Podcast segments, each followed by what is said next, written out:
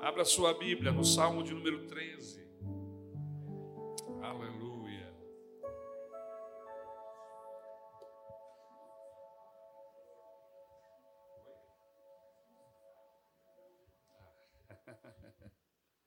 Esse pessoal é tudo gente boa, tudo, tudo vai para o céu, bênção pura.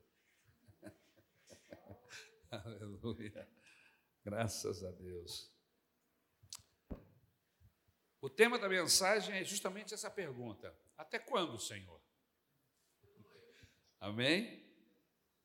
Graças a Deus. Salmo de número 13. Eu vou ler outra vez o salmo para lembrar a leitura que fizemos há pouco. Até quando, Senhor? Para sempre te esquecerás de mim? Até quando esconderás de mim o teu rosto? Até quando terei inquietações e tristeza no coração, dia após dia? Até quando meu inimigo triunfará sobre mim? Olha para mim, responde, Senhor, meu Deus, ilumina os meus olhos, ou do contrário, dormirei o sono da morte.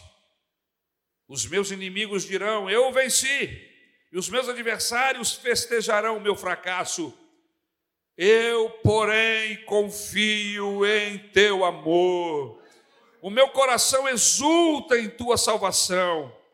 Quero cantar ao Senhor pelo bem que me tens feito. Aleluia.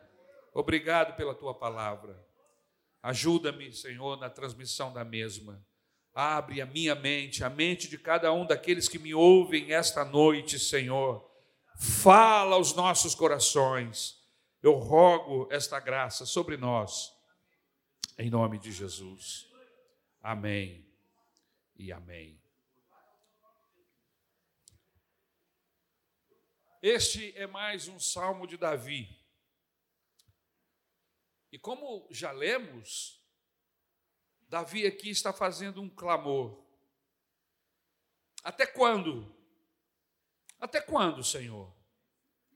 Queridos, esse é um salmo de uma, de uma alma que está aflita, de uma alma que está angustiada, onde há problemas muito sérios envolvendo a sua vida, a sua pessoa.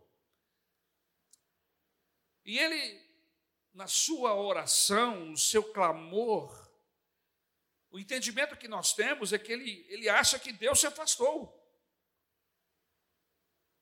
Então ele diz: Estou cansado. Estou cansado de esperar. E aí ele pergunta: Até quando? Até quando, Senhor? Há uma repetição quádrupla aqui, você notou? E esta repetição, quatro vezes, demonstra claramente o intenso sofrimento de quem escreve esta oração ele se sente perturbado pela aparente, vou repetir, pela aparente indiferença de Deus. Deus nunca é indiferente àqueles que clamam pelo seu nome. Nunca. Por isso eu usei a expressão aparente. Pelo que se percebe, parece que Deus não está ouvindo. E ele se sente meio que abandonado por Deus na sua maior necessidade. E ele pergunta: Até quando, Senhor? Agora, o interessante é que esta é a pergunta não apenas do salmista Davi, mas quantos de nós aqui já não fizemos essa pergunta a Deus? Até quando, Senhor? Pergunta os que estão aflitos, os que estão com suas almas angustiadas, aqueles que estão sofrendo e não podem vislumbrar a perspectiva de um alívio, de um sofrimento. Até quando, Senhor? É a inquisição, ou melhor dizendo, uma inquirição de pessoas que perderam o seu cônjuge e não encontram um novo amor. Eu já ouvi pessoas fazendo essa oração, viúvas, pessoas que perderam seu cônjuge por alguma razão e estão vivendo esse, esse drama da solidão, de estar só. E ele pergunta: até quando eu vou continuar vivendo dessa forma, Senhor? Hã? Quando tu vais me responder? Quando eu vou encontrar um novo amor? Alguém que eu possa compartilhar minha vida? Até quando eu vou viver essa vida de solidão? São perguntas de almas que estão desconsoladas, que não encontraram solução para o seu problema. E eles estão à busca de um resquício de esperança. E esse resquício de esperança é a resposta de Deus, que virá consolá-los em meio a essa aflição. Até quando, Senhor? É o desafio de almas que estão perplexas, que não podem ver o tempo de Deus. Não conseguiram perceber ainda a resposta desse Deus. A primeira coisa que nós vemos aqui neste salmo, meu querido, minha querida irmã, é uma perplexidade. O salmista enfrenta uma tríplice perplexidade. Ele está perplexo com Deus. E essa pergunta, até quando, nos mostra isso. Até quando, Senhor, esquecer-te-ás de mim para sempre? Até quando? Pode haver uma angústia maior do que esta? De julgar que Deus se esqueceu de você? Pode haver um sofrimento maior do que esse. Em meio a muitas tribulações, você criar um entendimento de que Deus tenha se esquecido de você. Esta é a angústia do salmista. Será que ele se esqueceu de mim? Eu não vejo respostas, eu não vejo solução, eu não estou vendo a tal da luz no final do túnel. Porque essa luz no final do túnel é que vem trazer esperança para quem está olhando para o túnel, para o final dele. Mas quando a luz não aparece, você diz: até quando eu vou ficar aqui? Essa luz não vai aparecer. Será que Deus me abandonou? Será que eu estou condenado a ficar sofrendo sem solução para sempre? Será que eu vou continuar vivendo sem uma ação de Deus na minha vida, sem ar, sem luz, sem razão? para nós usarmos as palavras de Castro Alves. Ele ainda completa a sua queixa dizendo: Até quando ocultarás de mim o rosto? Porque Castro Alves, em um determinado momento, ele usa a expressão: Até quando vou ficar sem ar, sem luz, sem razão? Até quando ocultarás de mim teu rosto?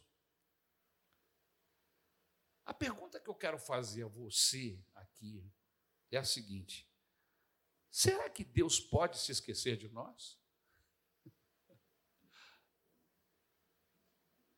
Será que pode a condição de Deus esquecer-se de nós? O louvor que cantei há pouco foi de propósito. Pode o meu pai me abandonar? Eu sei que tu nunca vai me abandonar e que tu sempre estarás para me amparar, é o que diz o refrão do hino. Pode o Senhor nos abandonar, irmãos? O salmista está reclamando de um abandono. Mas a pergunta é essa: será que o Senhor pode abandonar alguém Há algum relato na Bíblia Sagrada de Gênesis Apocalipse que ele tenha abandonado um só daqueles que confiaram nele? Será que ele nos abandona? Disse o apóstolo Paulo que não há nem haverá qualquer circunstância em todo o universo que nos possa separar do amor de Deus. Não é isso que diz Paulo quando escreve aos Romanos? Que nada pode nos afastar do amor de Deus, nem altura, nem profundidade, nem largura. E aí ele vai enumerando, nem principados, nem enfermidades, nem a fome, nenhum tipo de perseguição, e ele termina: nada, nada pode nos arrebatar, nos impedir de sermos alcançados por esse amor de Deus. Mas então, por que é que nós, às vezes, questionamos, como está questionando o salmista?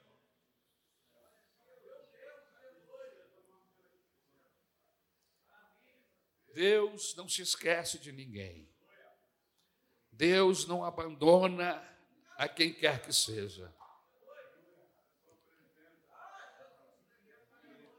O apóstolo Paulo, antes, no capítulo 8, os primeiros versículos, se Deus não poupou o seu próprio filho por amor a nós, como não nos dará com ele?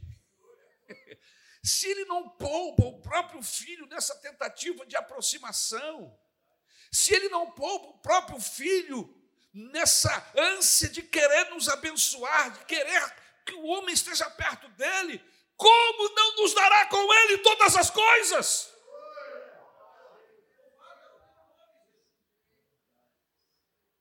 Se Deus enviou Jesus Cristo para morrer por nós, se Ele foi capaz de fazer a coisa mais difícil, que depois de tudo haveria de nos abandonar, de nos esquecer? de nos deixar a nossa própria sorte. Isso seria impossível, segundo Romanos capítulo 8, versículos de 31 a 39. É impossível. Por isso, se esta questão vier alguma vez diante de você, você pode responder à sua alma, alma, como faz Davi em muitas das suas questões, em muitos dos seus salmos, ele conversa com a sua alma e diz: acalma-te, porque o Deus do céu não pode abandonar aqueles que esperam por Ele. Os que confiam no Senhor são como montes de Sião, aleluia. Que não se abalam. Por quê? Porque perto está o Senhor daquele que o teme. Aleluia. A verdade é bem outra. Nós é que nos esquecemos de Deus. Nós é abandonamos a Deus, nós é não buscamos com a nossa prioridade máxima. Muitas vezes escolhemos fazer a nossa vontade própria. E como consequência, nos encontramos em situações embaraçosas, difíceis. Muitas, muitas vezes somos vítimas da fatalidade. E a gente acaba culpando a Deus por essa fatalidade. Um Deus que é cheio de amor. Um Deus que já estava sabendo de tudo o que se passava conosco. Um Deus que muitas vezes, como diz o próprio texto de Isaías, trabalha por aquele que nele espera. Não há um Deus como este nosso. Ouvidos não ouviram, mente não pensou, a boca não falou de alguém assim tão especial. Um Deus que trabalha por aquele que nele espera. Aleluia. Mas a gente precisa entender que Davi está meio que decepcionado com Deus. Ele colocou a culpa das circunstâncias que o afligiam na possível demora de Deus em tomar alguma providência salvadora. E aí ele julga lá no seu coração, no seu pensamento, que Deus o abandonou, que Deus se esquecera dele.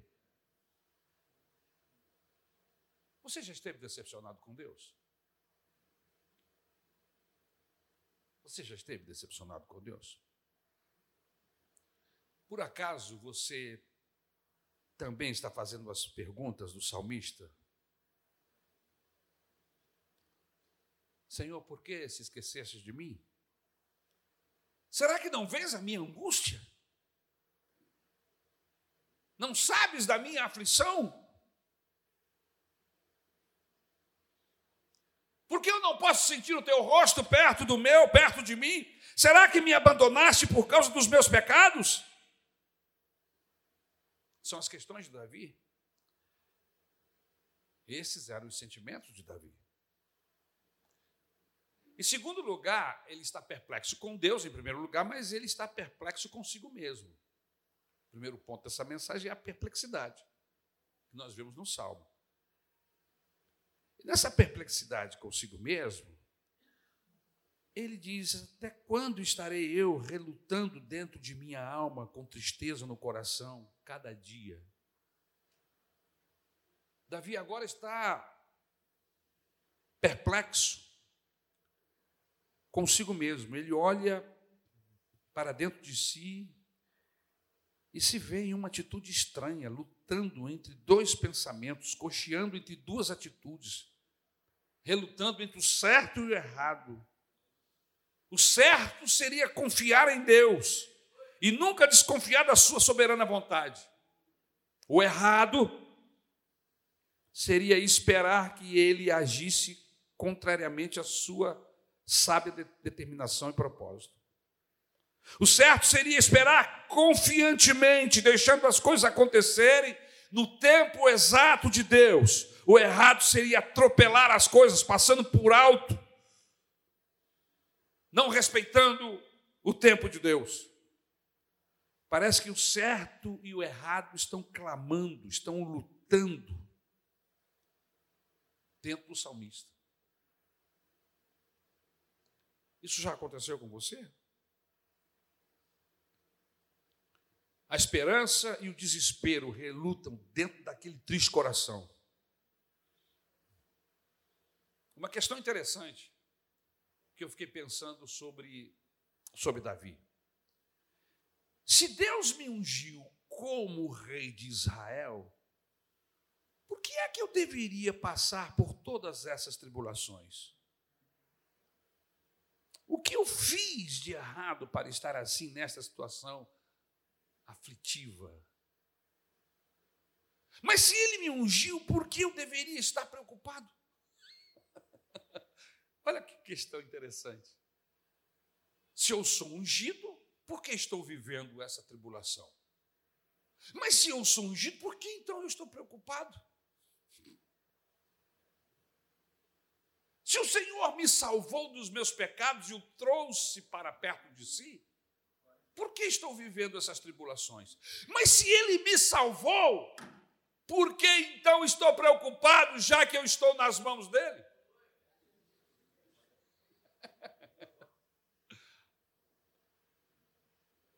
São questões humanas que passam pela nossa mente.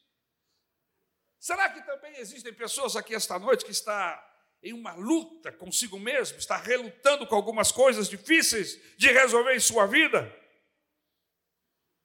É difícil, meus queridos irmãos, suportar a tristeza a cada dia que passa por algum sofrimento, alguma dor aguda, a falta de um ente querido, é duro suportar a solidão. A solidão do esposo que abandonou a família, deixando a esposa e os filhos em uma profunda melancolia. E a pergunta que fica é: onde foi que eu errei? Porque, infelizmente, a gente parece que, quando estamos vivendo uma tribulação, a primeira questão é: por que eu estou passando por isso? Onde foi que eu pequei? Aonde foi que eu errei? Até quando eu ficarei com essa tristeza no meu coração? Com essas dúvidas que estão corroendo a minha vida e a minha felicidade?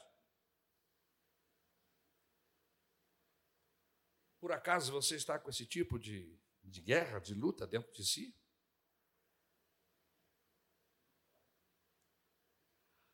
Algumas pessoas ficaram angustiadas e fazem uma profunda análise dentro de si mesmas e perguntam: como posso estar nessa dificuldade toda, enquanto sou fiel a Deus nos meus dízimos, nas minhas ofertas?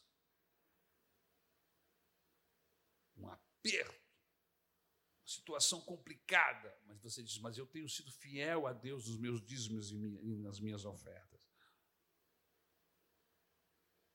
Queridos, há uma profunda tristeza porque ficam decepcionados consigo mesmos, decepcionados em seu relacionamento com Deus e podem perguntar como Davi fazia: Até quando estarei relutando dentro da minha alma com tristeza no coração a cada dia? Até quando?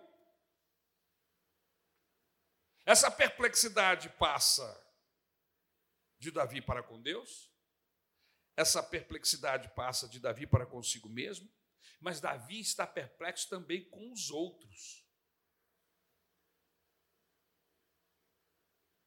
Com aquelas pessoas que estão ao seu redor. Os outros eram seus inimigos, é o que o texto nos diz. E ele pergunta: Até quando se exaltarão os meus adversários contra mim? Será que já não chega de tanta perseguição? Perseguição esta que eu não tenho culpa alguma, eu não fiz nada contra eles.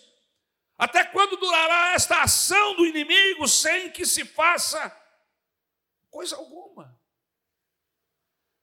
Será de quem que Davi está falando? Quem é esse inimigo? O que nós conseguimos entender quando lemos este salmo, meus irmãos, é que Davi está se referindo ao tempo das perseguições do rei Saul. Davi está sendo perseguido sem causa, não existe um motivo para ele ser perseguido. E ele se desespera aqui neste salmo, porque nós que já lemos e já sabemos a história de Davi de trás para frente, porque já estudamos, inclusive, o, este ano, foi esse ano que nós estudamos, foi ano passado, todo o livro de 1 Samuel. E a gente trabalhou todas essas questões a ponto do homem ter que fugir da sua casa, ir morar numa caverna, e depois ter que fugir do seu próprio país, se esconder na terra dos seus piores inimigos, entre aspas, os filisteus, porque lá ele teria mais condição de sobrevida do que dentro das terras de Israel, porque Saul o perseguia e tinha olhos por todo lado. Então Davi está sendo perseguido pelos, por Saul e por seus oficiais. Estão caçando a alma de Davi como se fazia com animais. Então, quem sabe Davi deve ter pensado: se o meu inimigo é o ungido de Deus, por que ele haveria de perseguir o outro ungido de Deus? Se quem está me perseguindo é um ungido de Deus, Será que ele não sabe que eu também sou ungido de Deus? Como é que pode um ungido de Deus perseguir outro ungido de Deus? Você já foi perseguido por algum ungido de Deus? Não precisa levantar a mão, é só uma pergunta. Porque ungido de Deus, irmãos, somos todos nós. Amém? Todos nós somos ungidos pelo Senhor. Aleluia. Pelo menos foi assim que eu aprendi. É lógico que existem determinadas lideranças que ficam atrás desse texto bíblico para se defender de bobagens que fazem. E aí ficam usando esse texto para se defender. Mas todos nós fomos ungidos pelo Espírito Santo de Deus. E como pode um ungido de Deus perseguir outro ungido? É a pergunta de, Davi.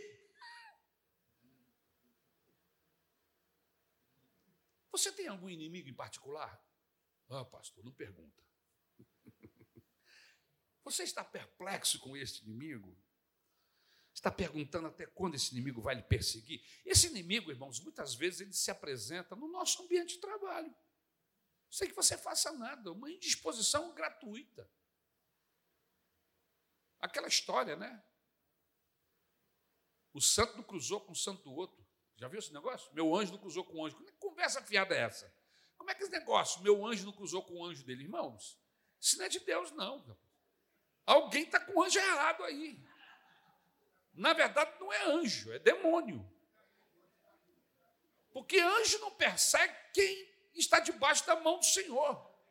Se tem alguém te perseguindo aí, irmão, é diabo. E diabo não é anjo, é demônio. Então você tem que descobrir quem é que está com o anjo e quem é que está com o demônio.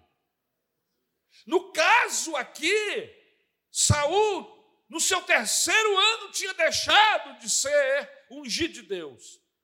Deus o deixara, Deus o abandonou. Por que Deus o abandonou? Na verdade, não foi Deus que o abandonou, foi ele que se virou de costa para Deus, foi ele que deixou de cumprir os desígnios de Deus na sua vida e na vida do reino de Israel. Então Deus falou: Não estarei mais com Saúl, ele está por conta própria. E a pior coisa que pode existir com um homem e com uma mulher é quando esse está por conta própria. Nunca queira estar por conta própria. Deixe Deus estar com você na sua entrada e na sua saída. Por quê, pastor? Porque o Senhor é quem te guarda. O Senhor é o guarda de Israel, aleluia. Ele que não dorme, ele que age. Ele que guarda a entrada e a saída.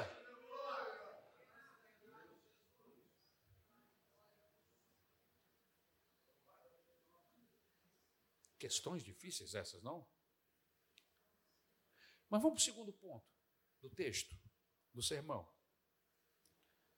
Nós vemos então a perplexidade de Davi com Deus, a perplexidade de Davi consigo mesmo, ele não se reconhecia, e a perplexidade com aqueles que estavam no seu entorno, seus inimigos. E aí a segunda parte do, do texto é uma petição. O salmista fez um tríplice pedido. O primeiro pedido ele disse: é uma prece, é uma oração por atenção.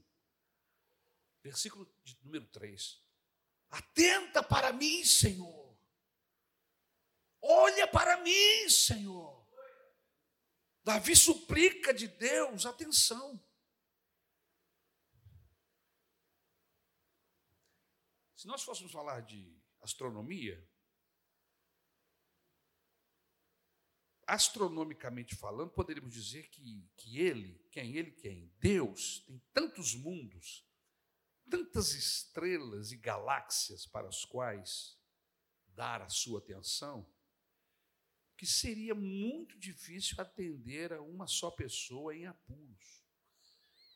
Imagine se nós tivéssemos esse tipo de pensamento, se Deus nos permitisse pensar assim. Uma das coisas mais maravilhosas da Bíblia Sagrada é que esse universo grandioso como é, o planeta Terra, que é um dos menores planetas dessa galáxia, com imensas, imensas galáxias, com mundos dezenas, centenas, milhares de vezes maiores do que o nosso mundo. E o grande Salvador, o grande Deus é o, o administrador de todas essas coisas, mas apesar desse trabalho todo de manter tudo isso funcionando, controlado por Ele, Ele se apresenta na Bíblia como um Deus pessoal. Ele não é um Deus coletivo que atende multidões. Ele nos atende pessoalmente. E assim como ele sabe o nome de cada estrela no firmamento, ele conhece cada um dos seus servos, cada uma das suas ovelhas. Aleluia! Isso não é maravilhoso, irmãos? E como é que o senhor pode afirmar isso? Pela maneira como Deus se apresentou no Antigo Testamento. Quando Deus se apresentou no Antigo Testamento para os seus filhos, a primeira coisa que ele fala é assim: Eu sou o Deus de Abraão. Aleluia. Ninguém conhecia o Deus de Abraão, mas conhecia Abraão. Então, o Senhor, que é o Deus de Abraão, aquele que, que falou, que fez prodígio e maravilhas, que fez uma promessa, sim, eu sou esse Deus, eu sou Deus, eu sou amigo de Abraão. Olha só como que Deus se apresenta e dá como referência Abraão. Parece que a coisa está invertida, né? Porque que graça tem eu dizer que você é amigo de fulano se fulano tem menos prestígio que você. É muito mais fácil fulano dizer eu sou amigo do, do presidente, eu sou amigo do diretor, eu sou amigo do dono da empresa. Aí o negócio parece que, que, que funciona, né? Não, mas aqui no texto é Deus se apresentando como amigo de um homem. E não é só de um, não. Ele fala assim: Eu sou o Deus de Abraão, eu sou o Deus de Isaac, eu sou o Deus de Jacó. Pessoas pelas quais ele se apresentou de maneira poderosíssima, pessoal. Sem contar o velho Moisés. É, que tinha uma relação íntima, que passava temporadas com Deus lá no monte. A sua relação, a sua intimidade com ele era tão grande que quando ele descia de lá, ele descia com a cara de Deus, ninguém podia olhar para ele, o seu rosto refletia a glória de Deus, ele tinha que andar de capuz no meio do povo.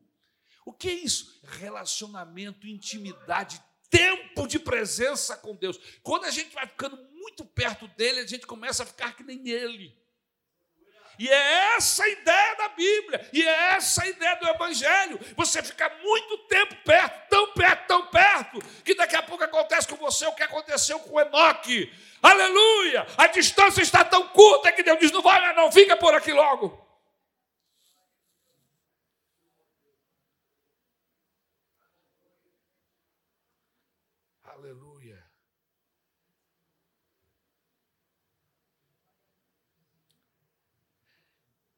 Não é problema para Deus, que é um Deus onisciente, onipresente e onipotente.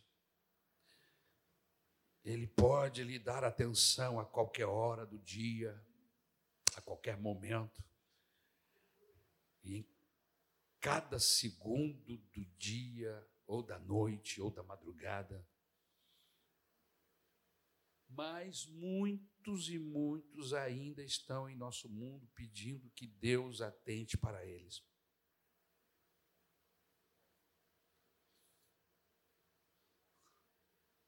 No Salmo de número 40, um dos salmos preciosos que eu, que eu acho, o salmista diz assim: Esperei com paciência no Senhor eu esperei com paciência no Senhor.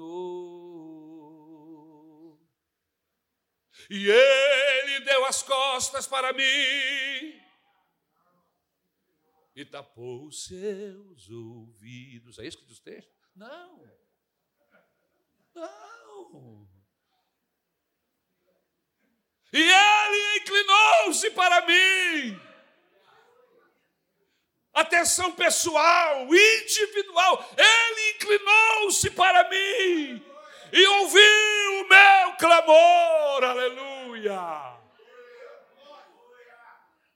Que tipo de servidor, de, de discípulo nós somos que nos esquecemos disso? A Bíblia responde à Bíblia. Você vê que as questões são levantadas e a própria Bíblia vai respondendo as questões do salmista. Por que, que tantas vezes nós pensamos assim como o Davi? Você precisa entender que, mesmo que muitas coisas estejam indo mal, ou de mal a pior, mesmo assim, a sua oração é necessária a fim de ajudar você a se encontrar em comunhão com Deus, com o Todo-Poderoso. Quando nós nos rendemos diante de Ti, nós estamos dizendo para Deus: Deus, eu cheguei no meu limite, agora é contigo. Aleluia. Quando nós dobramos os nossos joelhos para falar com Deus, é isso que nós estamos dizendo, em outras palavras. Oração por uma resposta. Responde-me, Deus meu. Versículo 3. Então, Davi procura uma resposta pelo menos um indício de uma palavra de Deus indicando a sua aprovação. Será que o que eu estou fazendo é correto? Será que eu ainda faço parte do plano de Deus? A perseguição não para. O meu inimigo não tem um minuto de descanso, ele me busca o tempo todo para me destruir. Quantas almas em nosso mundo estão esperando por, pela resposta de Deus? Quantas pessoas estão sofrendo injustamente? Quantos estão clamando ao Senhor? Responde-me, meu Deus, responde-me. Você também está nesse rol? Continua orando e suplicando por uma resposta divina? Isso significa que você está indo no caminho correto, na direção certa. Buscar daquele que é invisível a solução para o seu dilema, para o seu problema. Não desista. O próprio Senhor Jesus Cristo disse: batei, batei.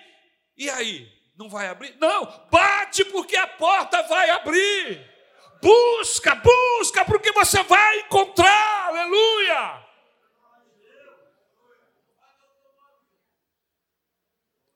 A um coração contrito, diz o salmista, não resistirá, ó Deus, aleluia.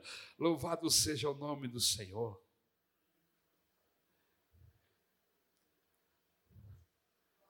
E ele está pedindo aqui, primeiro ele faz uma oração, um pedido, suplicando atenção. Em segundo lugar, ele faz um outro pedido, pedido, suplicando resposta.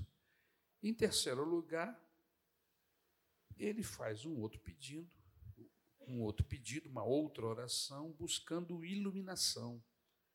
Ilumina os meus olhos. Veja que esse é um apelo positivo entre expressões negativas. Ter os olhos iluminados significa, nesse ponto, meus irmãos, serem fortalecidos para a vida.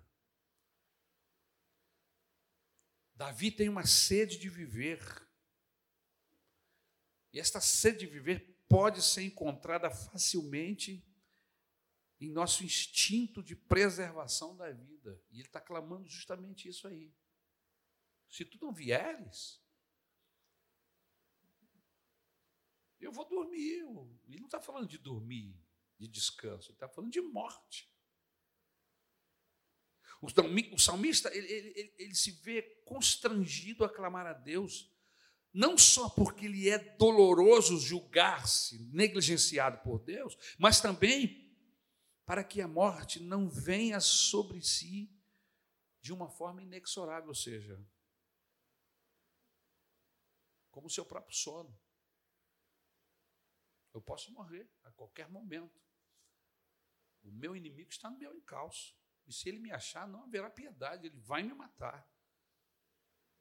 Ou eu posso simplesmente ser alvo de uma flecha, de uma lança, ser alvo de um, um prato envenenado, ou dos próprios que estão ao meu redor, que podem me trair. Essa oração de Davi, ela tem uma, uma tríplice, um tríplice propósito. Primeiro, segurança contra a morte. Para que eu não durma o sono da morte, versículo 3. Ou seja, Davi temia a morte como todo ser humano teme. Ele deseja viver e não estava disposto a entregar-se a uma situação que o levasse à morte prematuramente.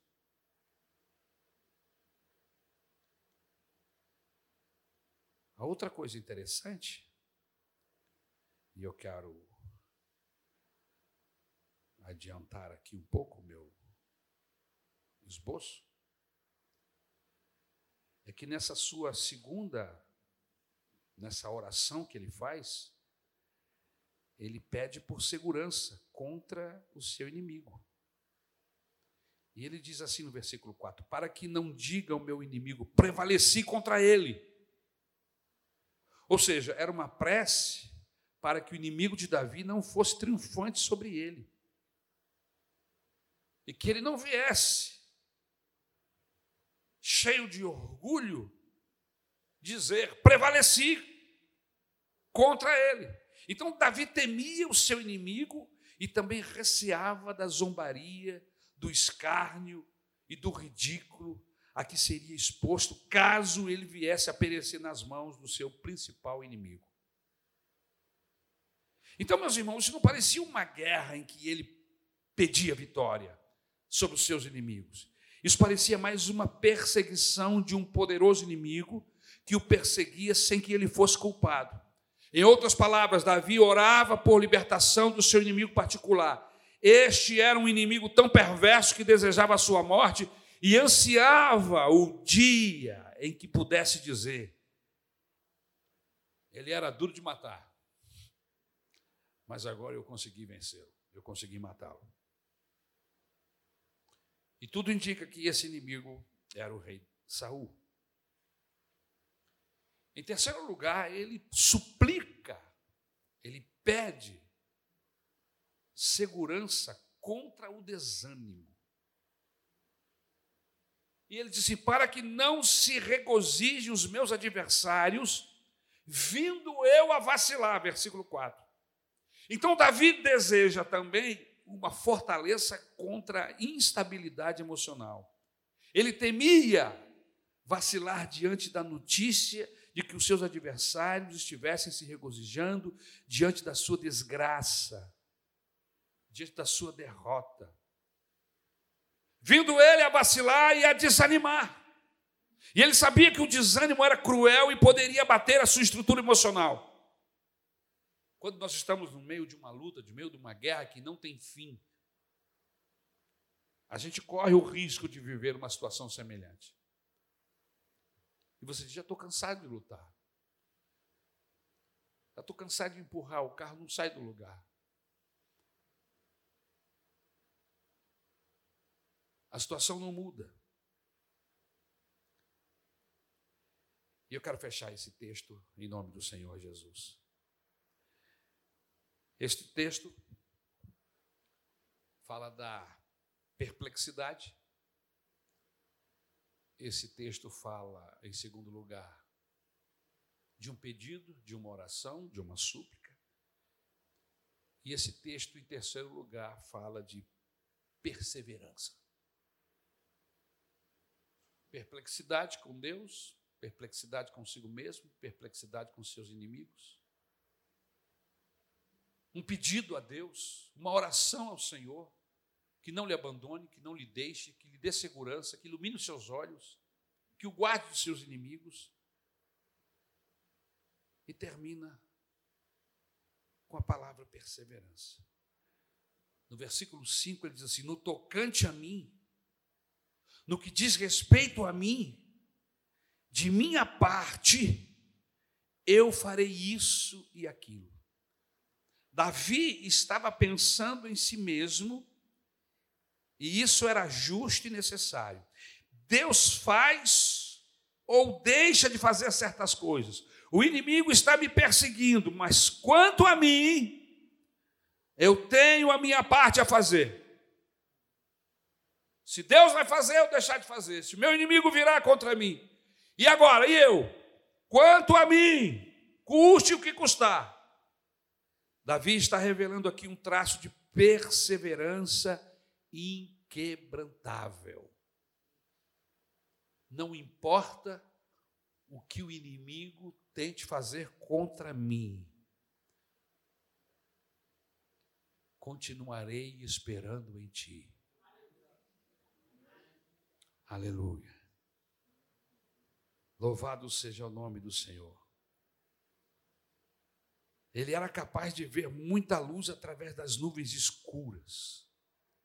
Quando ninguém podia ver nada, Davi podia ver o braço de Deus, a mão do Senhor. E é, é, esta ideia da mensagem esta noite. É que por mais difícil que você esteja vivendo os seus dias, por mais difícil que sejam esses dias, por mais complicado que seja a sua vida, esse problema que vem lhe abatendo, lhe exaurindo. Continue olhando para cima. Não desista de Deus, porque Deus não desistiu de você. É isso que o salmista está querendo nos dizer aqui. Nós também estamos enfrentando diariamente as investidas do nosso principal inimigo, o diabo o nosso, o vosso adversário. O texto diz que ele anda em derredor como um leão que ruge, procurando alguém para devorar. Mas o texto diz: resisti-lhe firme na fé, certo de que sofrimentos iguais aos vossos estão se cumprindo na vossa irmandade espalhada pelo mundo. É o que diz 1 Pedro 5, de 8 a 9. Cada um de nós deve ser vitorioso ao seu modo particular. Cada um deve saber como vencer. Se Satanás vem contra nós como um leão, disse Pedro que devemos ser perseverantes, resistindo firmes em nossa fé. E como aqui nesse texto tudo é tríplice, Davi demonstra uma tríplice perseverança. Perseverança na confiança. Confio na tua graça. E quando ele fala confio na tua graça, aí no versículo 5, confio na tua graça, aleluia. Ele está querendo dizer que, que ele não está olhando para os seus méritos, que ele está olhando para os méritos de alguém superior. No nosso caso especificamente, nós não seremos abençoados pelos nossos méritos sempre será pelos méritos de Jesus. Mas eu estou sendo fiel, eu estou fazendo isso, eu estou fazendo aquilo. Lembre-se de uma coisa: as nossas justiças, diz a Bíblia Sagrada, é como trapo de imundícia. Nós alcançamos as coisas, as bênçãos de Deus, pelos méritos de Cristo Jesus.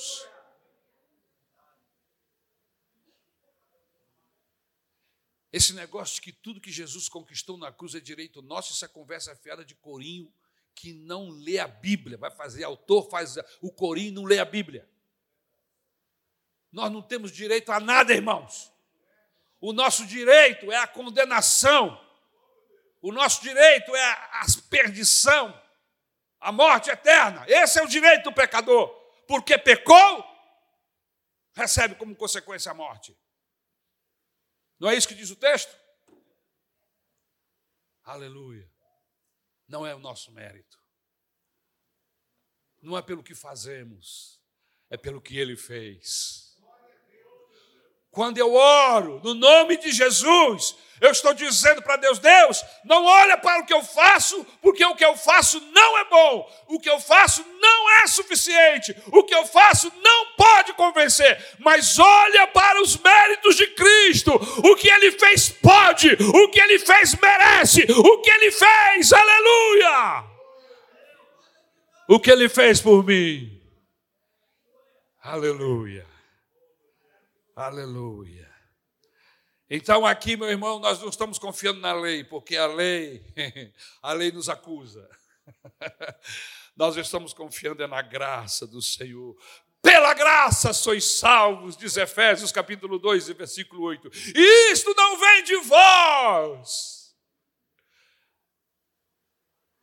Vem de Deus. E não é pelo vosso merecimento, não é pelo que você faz, é dádiva, é graciosidade, aleluia. Louvado seja o nome do Senhor, aleluia, aleluia. Disse Moisés, no grande legislador, que recebeu a lei de Deus e deu ao mundo. E esse legislador escreve o Salmo de número 90, ele disse: Seja sobre nós a graça do Senhor nosso Deus. Salmo 90, 17. Diz o próprio Davi no Salmo de número 6, versículo 4: Senhor, salva-me por tua graça. E agora ele reafirma a sua perseverança em confiar na graça de Deus, a dizer: confio na tua graça. Salmo, Salmo 13, versículo 5. De fato, a salvação é pela graça de Deus. Em segundo lugar, e eu começo a terminar, ele tem a perseverança na alegria. Versículo de número 5. Regozije-se o meu coração na tua salvação. Eu, porém, confio no teu amor, diz a NVI. Mas na minha tradução, eu confio na tua graça. O meu coração exulta em tua salvação. Aleluia. Louvado seja o nome do Senhor. Regozijo-me em meu coração por causa da tua salvação. Davi está disposto, está disposto a perseverar na alegria, ou seja, mesmo que as circunstâncias lhe fosse, lhe fosse contrária, ele tinha gozo, regozijo em saber que Deus estava com ele. É como diz um, um, antigo louvor que, quem sabe, só o pastor Mário lembra. Gozo eu tenho em Jesus, gozo eu tenho em Jesus, meu coração alegre está, porque Jesus me satisfaz. A minha alma está cheia de paz, a minha alma está cheia de paz. Tenho gozo celeste, prazer em dizer que a minha alma está cheia de paz. Eu caminhando vou, eu caminhando vou cidade santa, eu caminhando vou, eu caminhando vou, eu caminhando vou para a cidade santa, eu caminhando vou, a minha alma está cheia de paz. Interessante que os, os louvores que nós cantávamos antigamente, irmão, a gente cantava doutrina bíblica. Por isso que, que a gente não esquece. Por isso que quando eu, eu, eu, eu, falo de doutrina, a minha mente me remete a esses louvores. Por quê? Porque a gente cantava doutrina bíblica. Queridos, a característica de gente que anda com Deus é a alegria. Alegria, alegria, alegria, alegria em Jesus. Aleluia. Em Jesus. Os crentes hoje vivem burrados, qualquer coisa é motivo para fechar a cara. Gente que diz que está cheio do Espírito Santo, não dá um sorriso, não tem alegria no coração. Gente de Deus anda com um sorriso, irmão. É caráter, é marca do cristão na Bíblia. Procura, procura na Bíblia. Paulo estava preso e escreve a carta da alegria. Qual é a carta da alegria? A carta aos Filipenses. Agora, você, quando lê a carta aos Filipenses, você pensa que ele está numa festa de aniversário, completando 50 anos de vida, porque ele só fala de gozo, ele só fala de alegria. Sabe, irmãos, nós nos deixamos influenciar muito fáceis pelas tribulações e pelas circunstâncias, nos esquecemos de quem somos filhos e de que lado Deus está nessa peleja. É importante que você saiba de que lado você está, né, irmão? Para você não se ver lutando contra Deus. É importante fazer uma análise de que lado eu estou. Espera aí, por isso que a gente que crê tem que andar com a Bíblia. A Bíblia é a bússola. A Bíblia que vai mostrar de que lado ele está, de que lado está Deus. Eu quero sempre estar do lado de Deus. É outro louvor da Bíblia. Eu quero estar com Cristo, onde a luta se trava. Ou seja, eu quero estar do lado de Jesus. Do seu lado, do lado da justiça, do lado que é correto. Aleluia. E não do lado da injustiça, do lado do errado do mal, do maligno. Falando nisso, eu quero até fazer essa pergunta: de que lado você está? Você já se perguntou se Deus está desse lado que você está? Ou de repente você vai se descobrir lutando contra Deus? Alegria. Davi apesar de perseguido, apesar das lamentações, de tudo aquilo que nós já falamos no texto, Davi não abre mão da alegria de servir ao Senhor, do gozo. E o homem está sendo perseguido, e o homem está sendo injustiçado. Sua reputação, o Saul fez questão de botar abaixo de zero. E não foram poucos que lhe disseram isso. Quem é você? Quem é Davi? Quem é Davi? Um traidor? Alguém que se voltou contra o seu rei? E o Davi vai fazer o quê? Eram as tais narrativas. As narrativas de Saul, as mentiras de Saul foram tantas vezes faladas que muitas pessoas acreditavam que Davi era mesmo aquilo que Saul dizia a respeito dele. Eu não estou dizendo que você tem que ficar como dizia uma música antiga, deixe que diga que fale, deixe isso para lá. Tinha uma musiquinha assim. Isso é antiga. Isso é da década de 60. Mas é que me veio à mente agora. Tem pessoas que é assim. Não, não estou nem aí, estou nem aí, estou nem aí. Não é isso que eu estou dizendo. Você não está nem aí. Eu estou aí sim. Eu me preocupo sim. Eu tenho dificuldade sim. Mas eu não vou permitir que isso roube a minha alegria. Eu não vou permitir que isso roube a minha paz, porque alegria, irmãos, é resultado de paz. E paz, irmãos, é uma ação do Espírito Santo de Deus aí no seu espírito, convencendo você que você é filho de Deus. Ora, e se eu sou filho de Deus, então por que me preocupar?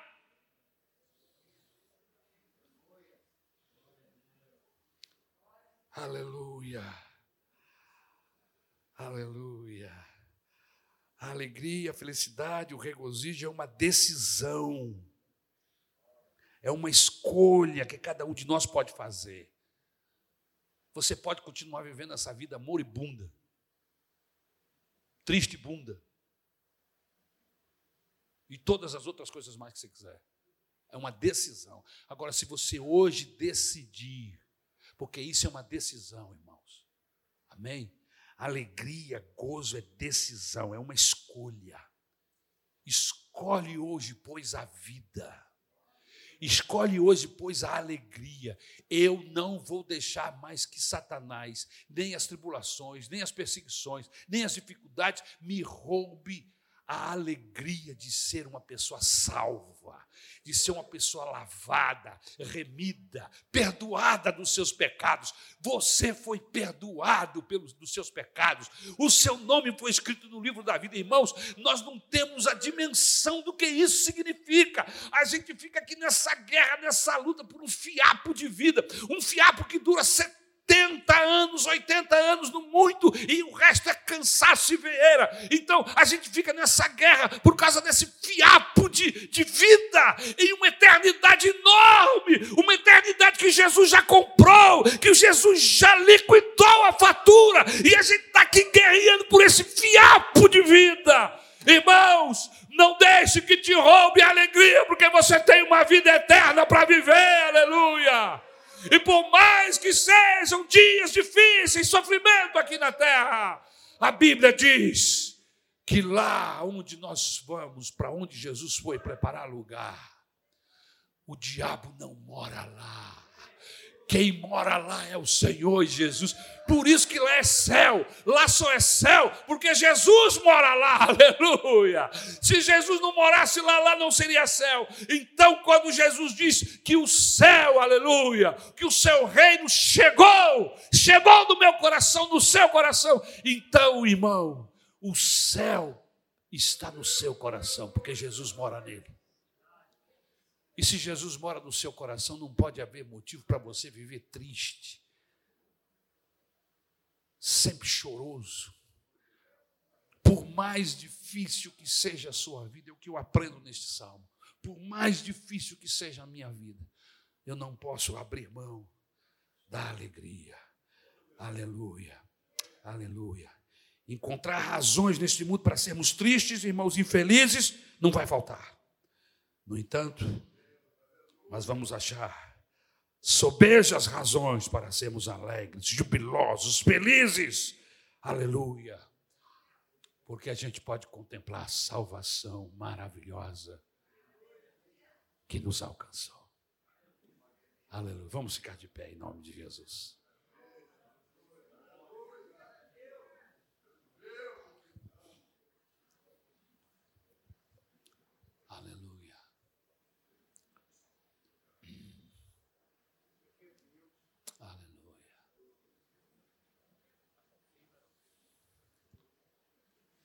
Aleluia.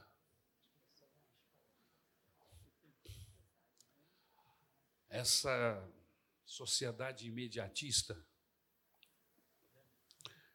essas mensagens que ouvimos pela televisão e às vezes nos púlpitos das igrejas, aonde há uma promessa iminente de solução dos problemas aqui.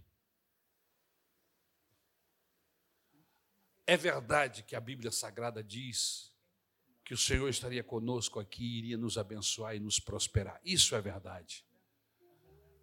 Mas eu vou te dizer uma outra verdade: Jesus não morreu na cruz para resolver problema aqui embaixo, não, meu irmão. Ele até nos ajuda. Ele resolveu na cruz um problema que não tinha como, não tinha solução.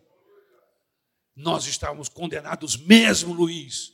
Nós íamos para o inferno, padecer do lado de Satanás a eternidade. Ele resolveu o assunto que ninguém podia resolver.